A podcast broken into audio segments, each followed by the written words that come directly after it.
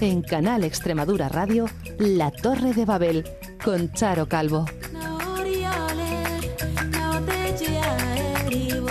Bienvenidos a este espacio solidario y abierto al mundo, un tiempo para recordar que hay, que existe otro mundo posible. En esta ocasión queremos comenzar el año con un programa cargado de esperanza y de proyectos por hacer que pueden cambiar y van a cambiar de hecho la vida de mucha gente. Son pasos en el camino correcto para que tengamos un mundo más justo y con mejores atenciones para quienes necesitan cuidados. Hablaremos hoy con Pedro Calderón de Plena Inclusión y también con Lola Dorado, presidenta de ELA en Extremadura. Además conoceremos la historia de dos migrantes eh, que se hacen camino aquí en Extremadura. Abrimos el tiempo para conocer las historias de gente que nos recuerdan que se puede pintar el mundo de otros colores. Arranca la Torre de Babel. Entren, pasen y sobre todo escuchen con nosotros. Comenzamos.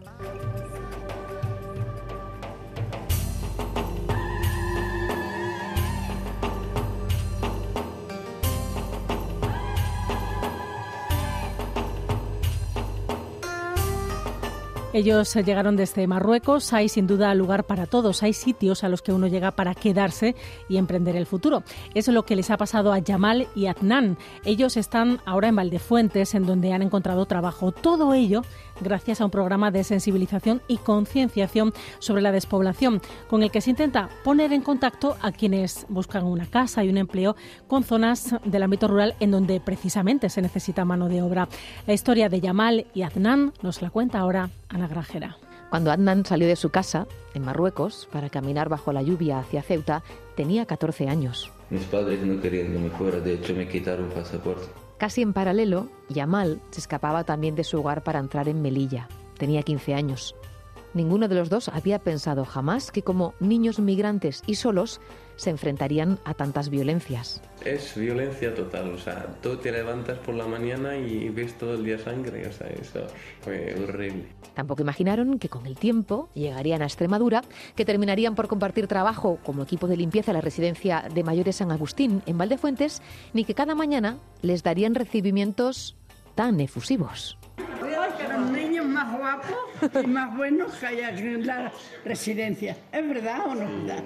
¿Eh? Hola, María Carmen. ¿Cuánto tiempo sin verte, no? Ya se me está viniendo. Sí. Vaya, vaya. Guapo. No, verdad, verdad, ese es verdad. Yamal y Adnan se asentaron en Valdefuentes de la mano de Cerujovi, que gestiona en la región el programa de sensibilización y concienciación sobre la despoblación y la necesidad de emprendimiento en el medio rural. Y de momento están felices. Yo prefiero un pueblo más tranquilo como este ahora que estoy. La verdad que es súper agosto. No sabemos aún si los nuevos valdefuenteños van a desarrollar aquí su proyecto de vida o no. Lo que es seguro es que los casi 80 usuarios y usuarias de esta residencia y los vecinos y vecinas del pueblo les pondrán muy difícil marcharse. Escucha Canal Extremadura Radio.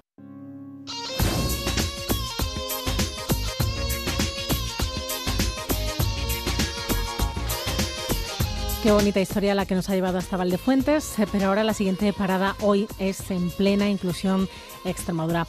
Arrancan este año 2024 con una sonrisa y además enorme. Lo hacen porque después de mucho pelear y luchar han conseguido que se dé en nuestro país un paso decisivo. Es una vieja reivindicación que pronto va a ser una realidad. Desde ONGs como esta se pedía insistentemente que fuera retirada la palabra disminuido de nuestra Constitución y fuera sustituida por la de persona con discapacidad. Además se va a aprovechar la modificación de este artículo 24 para impulsar también políticas para la igualdad y para apoyar la discapacidad. Eso va a pasar previsiblemente este año. Sí, sí, lo que escuchan. Así que en plena inclusión, aquí en la región están muy contentos. Pedro Calderón, presidente de esta organización en nuestra comunidad autónoma. Bienvenido, ¿qué tal? Bien, bueno, pues iniciando este año 2024 con, con mucha esperanza de cambios en positivo. Como decíamos, es un paso decisivo, histórico y por el que lleváis peleando mmm, muchísimos, muchísimos años. Sí, las organizaciones que trabajamos a favor de las personas con discapacidad llevamos mucho tiempo reclamando esta modificación, más de 20 años aproximadamente, pero no hay mejor noticia como hablábamos al, al inicio, mm, para finalizar el año 23 y comenzar eh, un buen año 2024 con mucha ilusión. Eh, ¿Qué va a suponer esto? Eh, porque sin duda alguna el término es demoledor, ¿no? cambiar cómo llamamos a las cosas es muy importante. ¿Por qué lo es? Además de, ese cambio la nomenclatura, no sé si, si mm, es, es, un paso hacia adelante en otras muchas cosas. Por supuesto que es un cambio, va a significar un antes y un después. Ese calificativo de histórico creo que se hace real en esta cuestión. Hay que significar que en su día el concepto que se ha venido utilizando hasta ahora eh, sitúa a España en la vanguardia de la protección de este colectivo. Lo que ocurre es que desde el año 1978 en adelante, pues lógicamente la sociedad ha evolucionado mucho. La reforma del artículo 49 de la Constitución fundamentalmente dignifica a las personas con discapacidad y a la sociedad en general y permitirá eh, el desarrollo de políticas eh, y la legislación en la que tendrá que contarse con las organizaciones y las propias personas con discapacidad. Añadamos esto que es muy importante, eh, que es que la, nueva legislación que salga a todos los niveles, pues, lógicamente tendrá que contar con las organizaciones y con las propias personas con discapacidad. Y, bueno, pues eh, lógicamente mm, eh, se deberá de ejercer eh, este derecho por las personas con discapacidad en condiciones de libertad e igualdad, con una cuestión muy importante, real y efectiva. Incluso se, se regulará por ley la protección de, de, este derecho. Esto es realmente importante porque a partir de ahora el, eh, la interlocución con la Administración en cualquier cuestión que tengamos que intentar desarrollar los derechos de las personas con discapacidad, pues lógicamente tendremos que comenzar diciendo que es un derecho constitucional y esto lo cambia todo. Es, eh, decíamos, una reivindicación que viene de hace mucho tiempo pero que, mm, claro, como se trataba de reformar la Constitución, al fin y al cabo había que poner de acuerdo a muchas partes y, esto parece más difícil de lo que todos imaginamos, aunque todos creemos que, ya debería haberse hecho hace mucho tiempo, ¿no? Sí, eh, este cambio de, paradigma en el, en el sentido de que, de que hay que contar con las personas y con las organizaciones y sobre todo eh, que los poderes públicos, mm, todas las políticas que impulsen deben garantizar la autonomía personal, que es el cambio de paradigma importante, y la inclusión social de las personas con discapacidad, en un entorno, en entornos universalmente accesibles. Y esto es eh, realmente una cuestión en la que detenerse y, hablar de lo que es los entornos universalmente accesibles, que realmente la accesibilidad es lo que permite el, el ejercicio real, el ejercicio real de todos los derechos de las personas con discapacidad. Y bueno, pues el, el hecho de que se reconozca en la propia Constitución la participación de las organizaciones eh, para todo lo, relacionado con las personas con discapacidad, pues es un avance especialmente importante. Tampoco hay que desdeñar, ni muchísimo menos, sino resaltar eh, que se atenderá particularmente las necesidades específicas de las mujeres y los menores con discapacidad. Entonces, realmente esto es un antes y un después en el que va a situar a las organizaciones, a las personas, eh, en un plano mm, realmente importante de interlocución política a la hora de desarrollar las políticas públicas relacionadas con las personas con discapacidad. No se puede empezar mejor el año, Pedro. No, en absoluto. En el, en el ámbito de los derechos, no hay en otras cuestiones que tenemos que, seguir trabajando para mejorar la, situación, pero hoy, si, si hablamos específicamente del ámbito de los derechos, creo que es una mirada positiva, esperanzadora para, para el ámbito de la discapacidad y para la sociedad en general. Y también, eh, pues también un, halo de, esperanza a que este camino de entendimiento en en, el ámbito de la, de la política, aunque sea solo en este ámbito, pues realmente puede abrir un camino de esperanza a que las cosas y las relaciones eh, entre todos y la, y la convivencia vaya mejorando porque cambiar las pequeñas cosas es más importante de lo que creemos, eh, Pedro. Mm, además de, de, este cambio constitucional, de ese artículo 49 de la Constitución, que no sé qué calendario tiene, si hay algo ya previsto o simplemente se han fijado este año eh, como meta eh, para hacer ese, ese cambio. No sé si ya tenéis algún dato al respecto. El la reforma constitucional está planteada en escrito a la mesa del Congreso por eh, los dos partidos, eh, en este caso PSOE y Partido Popular, mm, por el procedimiento ordinario mm, descrito en el artículo 167 en su modalidad básica, y ha de ser y ha de ser aprobado por la mayoría de tres quintos de cada una de las Cortes Generales. Entendemos que en, en, esta clave, eh, bueno, pues realmente eh, se, ha, se ha solicitado el escrito del 29 de diciembre, como he dicho antes, por procedimientos de urgencia y por tramitación directa y lectura única. Esto significa que eh, realmente en la agenda de bueno, pues de, las Cortes, esto va a tener una, una entrada y un recorrido rápido. ¿Qué otra cosa te gustaría que pasara en este año que, ha arrancado, mm, aparte de, de, este paso tan importante, como decíamos, y decisivo que, se va a llevar a cabo? Bueno, pues mm, creo que es sencillo, eh, lo hemos hablado antes. Eh, realmente que es el ejercicio de, de los derechos previstos eh, en el título de la, de la Constitución, eh, pues se haga en condiciones de libertad. Pero fundamentalmente hay que resaltar palabras que eh, no pueden quedar atrás dentro de lo que es la conversación, que el, es el ejercicio de la libertad en igualdad real y efectiva. Hablamos de inclusión, pero cuando hablamos de inclusión y no ponemos encima de mesa de la mesa eh, el, que para las personas con discapacidad los entornos tienen que ser universalmente accesibles en contexto de accesibilidad cognitiva, lectura fácil, el que los entornos, productos y servicios estén al alcance de todos, eh, esto es lo que realmente vamos a intentar eh, poner encima de la mesa con carácter prioritario para acelerar este cambio hacia lo que es la inclusión real inclusión real, no inclusión en un texto constitucional ni en ninguna otra norma, sino la inclusión real de todas las personas en la sociedad. Bueno, pues algunos pasos en ese camino se van a comenzar a dar en este año 2024, como venimos contando. Van a ser 365 días, bueno, y algunos menos, para hacer realidad esa plena inclusión por la que tanto trabajáis. Gracias por estar con nosotros aquí en Canal Extremadura Radio, presidente de Plena Inclusión aquí en Extremadura. Muchas gracias. Un saludo y, que vaya todo bien. Seguimos en contacto.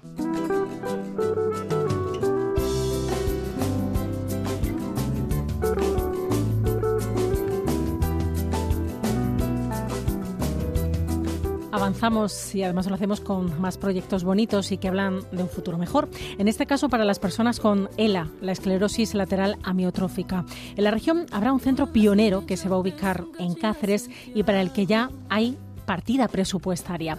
Será un lugar en donde recibirán atención y cuidados y que abre, sin duda alguna, un nuevo camino para este colectivo. ¿No es así, Lola Dorado, como estás? Conociéndote, imaginamos que este proyecto te llena de mucha, pero mucha satisfacción, ¿verdad? Hola, buenas tardes. Pues estoy muy contenta, muy contenta porque empezamos el año con una ilusión tremenda. Es la noticia de que al final conseguimos que empiece un nuevo centro pionero en España a los enfermos de esclerosis lateral amiotrófico, ubicado en Cáceres. Esto es yo creo que el mejor regalo de Reyes que podíamos tener. Sin duda alguna, porque es una cosa que, venís eh, pidiendo. Eh, un centro que se abrirá, como decíamos, en la ciudad de Cáceres. Bueno, eh, se ha hecho el anuncio de, esa inversión.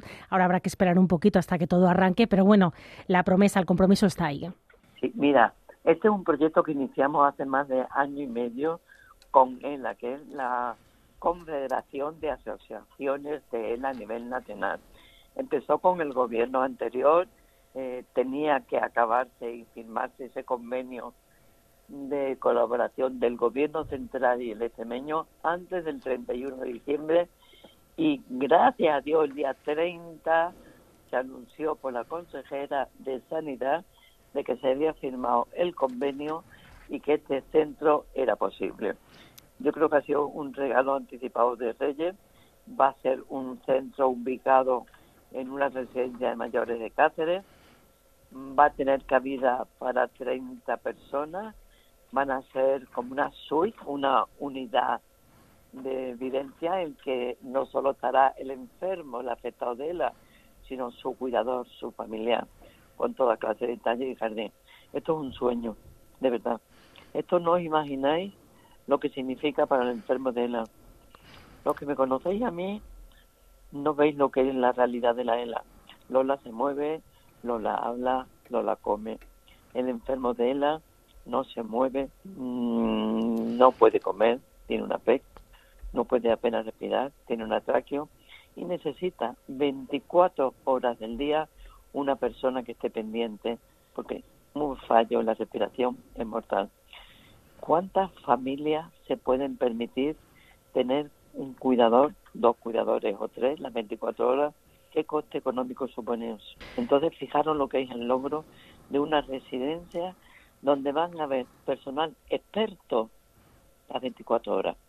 No me digáis que no es para dar dos saltos de alegría. Yo no me lo creo, me parece un sueño. Que nadie te despierte, ¿no, Lola? En este momento que nadie te despierte, ¿no? Porque, ¿sabes lo que es el pensar que una persona cuando tiene un atraqueo y no puede estar atendida va a tener la posibilidad de estar en un centro y además, por lo que hemos visto en el proyecto, perfectamente atendido con todas clases, digo, a decir, de comunidades, de aparataje, de personal, de auxiliares, de enfermeros, de fisios, de todo, para que ese enfermo tenga una vida digna y que logremos que este centro pionero sea en Extremadura, porque esto es para todos, todos los enfermos de la de España. Van a ser 30, la mayoría para gente muy afectada, también para casos poco afectados, porque mira, yo puedo ver un enfermo recién diagnosticado hoy que parezca que no necesite cuidado, y el mes que viene haber evolucionado de una manera rápida y tener un atraqueo. O sea que de verdad, ayudarnos a dar las voces de las gracias, gracias, gracias al gobierno que ha hecho posible que se haga realidad este sueño, que ya de verdad te lo digo, la de reuniones que hemos tenido anteriormente, que estaba cayendo, y ahora que temíamos que se nos fueran los plazos, y gracias a Dios lo hemos conseguido. Así que me coge eufórica, de verdad. A luchadora y peleona no te gana nadie, Lola. Eso lo tenemos todos clarísimo. Eh, pesado, pesadísimo, pero es que me ven a mí, entonces no ven la ilusión. Pero cuando ves, cuando yo voy a ver a la gente de la encamada, una persona que no es, y que tú digas, mira, que cuando necesites los 24 horas de cuidado, vas a tener un sitio. Y ese sitio va a estar en Cáceres, que Cáceres nos parece un sitio fantástico porque va a tener cerca la residencia sanitaria el hospital, eso es bueno, porque el enfermo de ELA se te muere en un segundo, de verdad. Es escalofriante. Yo ya que no puedo hacer nada, mi única ilusión y pasión es visitar a los enfermos de ELA. Y cada caso que veo, se te ponen los vellos de punta. De ver gente que no se puede mover para nada y la familia, todo. Es que cuando llega un caso de ELA, no es el enfermo, es toda la familia afectada es que un atraqueo significa que un fallo, un ataque o una BIPAP 24 horas, que un fallo mínimo los barrio. ¿Para cuándo se, se prevé que, pueda estar en funcionamiento? El 15 de enero tenemos una reunión con la Consejería de Sanidad, venimos lo de Conela, que yo soy miembro también de, de la Nacional, para ver exactamente en el sitio donde va a estar la planta. Y esa primera pieza no lo sé.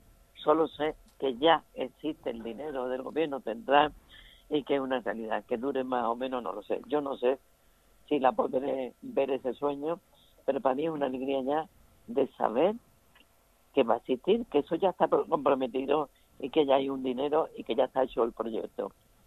Se piensa también que en Asturias también, pero como el de Extremadura no ha avanzado ninguno, así que Extremadura vamos a darnos por contentos que va a ofrecer a los enfermos de a nivel nacional esa residencia, que para mí es un, un hotel de lujo, de verdad, que va a tener un jardín exterior, que va a tener sala en común y sobre todo que va a tener personal especializado. Y ahora, en esa carta de Reyes Magos, si me deja que pida. Sí, sí, pide, pide. Otra ilusión es el 20 de febrero, que tenemos convocado a todas las personas que familiares y afectados, vamos al Congreso de los Diputados para los políticos pedir que esa ley ELA tenga luz y se apruebe. Entonces, esa es nuestra ilusión. Allí estaré en Madrid, allí estaremos todos los enfermos de la que podamos para luchar para que esa ley ELA sea una realidad. porque eso sí que es una garantía de una vida digna, de pasar nuestros últimos días con cuidadores especializados. Lo duro de esta enfermedad es que no hay cuidadores, no hay conocimiento, no hay tratamiento, no se sabe de teología y hay que dedicar dinero a investigación. Así es como en la Carta de los Reyes yo pido, pido, pido, pido ilusión, pido que sigamos con esa esperanza de que podamos tener una vida digna, que la gente no se muera porque no tenga dinero para cuidadores.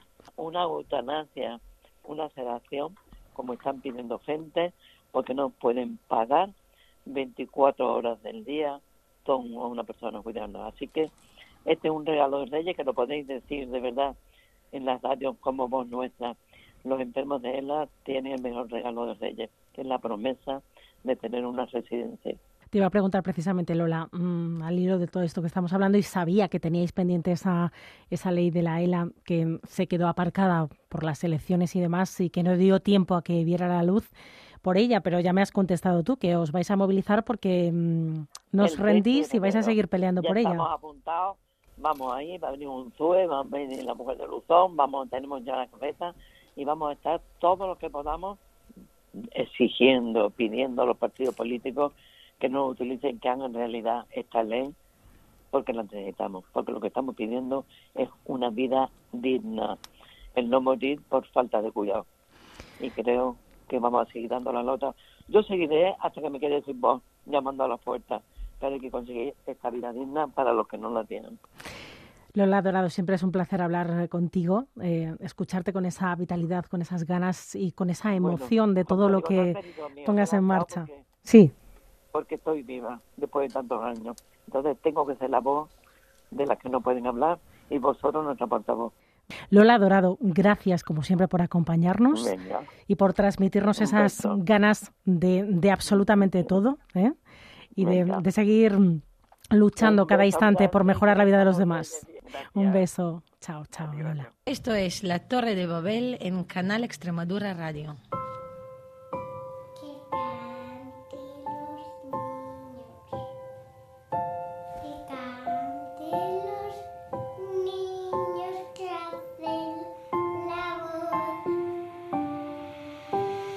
canto para que me dejen vivir. Yo canto para que sonría mamá. Yo canto porque sea el cielo azul. Y yo para que no me ensucien el mar. Yo canto para los que no tienen pan. Y así acabamos con este tema que está sonando de fondo. Es una canción que José Luis Perales imaginó como un villancico que debía cantarse por Navidad. Una canción que habla de paz y de amor y que tiene a los niños, escuchaban como protagonistas. La cantante extremeña Bebe la ha versionado recientemente y con ella ha recordado cómo su familia solía interpretarla precisamente durante la Navidad. Junto a ella suena la voz de su hija y de sus sobrinos. De nuevo en familia han vuelto a cantarla y de nuevo ha sonado para recordarnos la importancia de dejarles a ellos, a los más pequeños, un mundo mejor.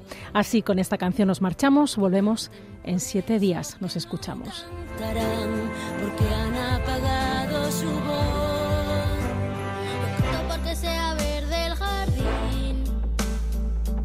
Y yo no me apaguen el sol. Yo canto por el que no sabe escribir. Y yo por el que escribe versos de amor.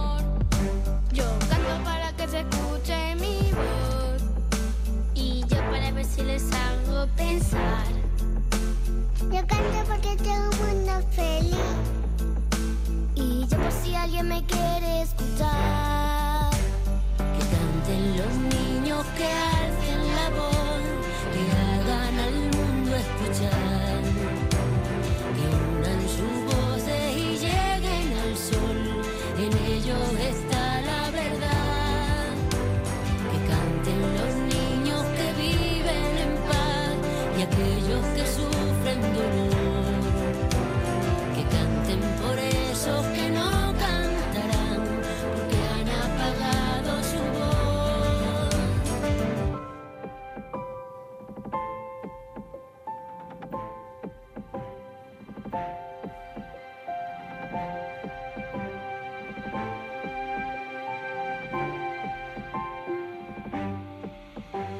Que canten los niños, que alcen la voz, que hagan al mundo escuchar. Que unan sus voces y lleguen al sol, en ellos está la verdad. Que canten los niños que viven en paz y aquellos que sufren dolor. Que canten por eso que no cantarán porque han apagado su voz.